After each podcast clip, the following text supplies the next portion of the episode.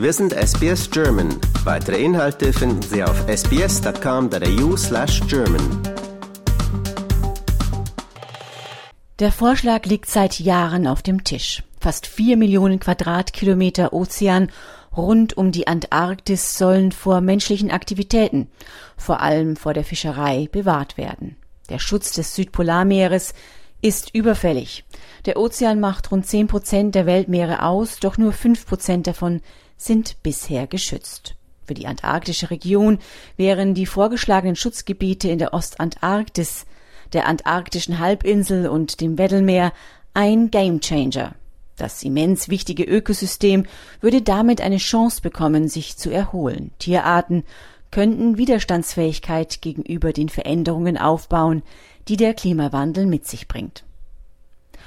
Trotzdem kam es auch in der diesjährigen 42. Verhandlungsrunde der Kommission zur Erhaltung der lebenden Meeresschätze der Antarktis, kurz Kamala, erneut zu keiner Einigung. Wie auch in den Vorjahren blockierten die Delegationen aus Russland und China den Vorschlag. Da die Abstimmungen der insgesamt 26 Nationen sowie der Europäischen Union unter dem Prinzip der Einstimmigkeit stattfinden, ist die Schaffung der Meeresgebiete damit erneut gescheitert. China und Russland verweigern sich hier pauschal jeglicher konstruktiver Diskussion, sagte der Leiter der deutschen Delegation Bernd Söntgerath. Beide würden kurzfristigen ökonomischen und auch geopolitischen Interessen den Vorzug geben. Kamala wird hierdurch zunehmend dysfunktional und kommt seinem übergeordneten Auftrag der Conservation nicht nach, kritisierte der Deutsche. Das macht uns große Sorgen, meinte er. Neben den Konferenzteilnehmern wie Söntgerath zeigten sich natürlich auch viele Umweltschützerinnen und Umweltschützer über die Entscheidung enttäuscht. Angesichts der Geschwindigkeit des Wandels in der Antarktis ist anhaltende Untätigkeit nicht zu rechtfertigen, beklagte Emily Grilly, vom Antarktis-Naturschutzprogramm des WWF die Entscheidung. Dies könne verheerende Folgen für die Tierwelt der Antarktis haben.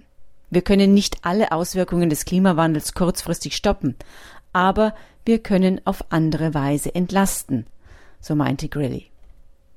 Auch Andrea Kavanagh vom Pew Bertarelli Ocean Legacy Project zeigte sich über das Ergebnis enttäuscht. Wir haben erfahren, dass während der Brutsaison 2022 wahrscheinlich 9000 Kaiserpinguinküken aufgrund der frühen Meereisschmelze in der Antarktis gestorben sind, sagte sie.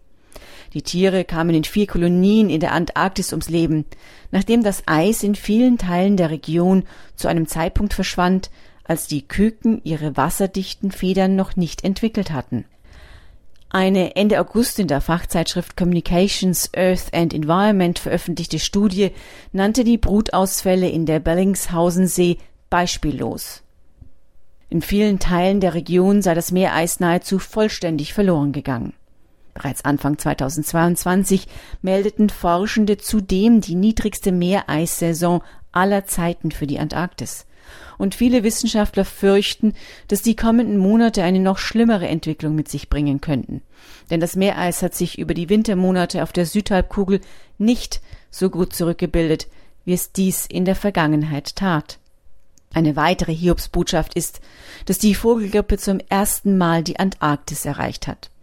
Welche Auswirkungen sie haben wird, ist derzeit noch nicht völlig absehbar.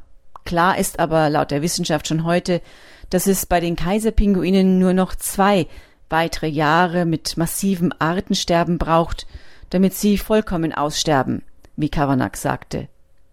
Obwohl Schutzgebiete den Klimawandel nicht stoppen, so tragen sie laut der Umweltschützerin dazu bei, die Widerstandsfähigkeit des Ökosystems Südpolarmeer zu stärken.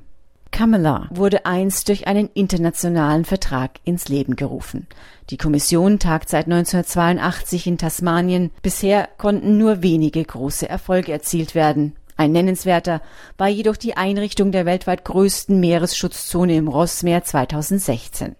Damals wurden rund 1,55 Millionen Quadratkilometer, eine Fläche etwa viermal so groß wie Deutschland, zur Schutzzone erklärt. Die historische Vereinbarung, die im Dezember 2017 in Kraft trat, war ein erster Sieg für die vielfältige Tierwelt der Region. Mehr als 10.000 Tierarten, darunter Pinguine, Wale, Seevögel, Tintenfische, Knochenfische, Robben und antarktischer Krill, profitierten von der damaligen Entscheidung.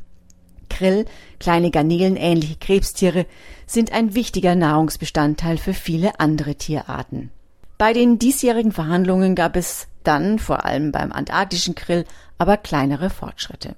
So wurden die Fangquoten beibehalten und nicht erhöht. Zudem soll der Grillfang, Grill ist als Proteinquelle und als Futtermittel für Fischfarmen begehrt, mit der Nahrungsaufnahme der lokalen Tiere künftig zeitlich und territorial besser abgestimmt werden, damit diese nicht zu kurz kommen.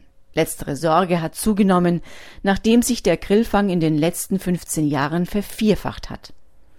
Es fühlt sich an, als würden wir beim Meeresschutz in der Antarktis einen Schritt vorwärts und zwei Schritte zurück machen, sagte Claire Christian, Geschäftsführerin der Antarctic and Southern Ocean Koalition. Es sei zwar ein gewisser Trost, dass wichtige Schutzmaßnahmen nicht zurückgenommen worden seien, doch das Festhalten am Status quo reiche letztendlich nicht zur Bewältigung der Klima- und Biodiversitätskrise aus. Das war für SBS Radio Barbara Barkhausen. Lust auf weitere Interviews und Geschichten? Uns gibt's auf allen großen Podcast-Plattformen wie Apple, Google und Spotify.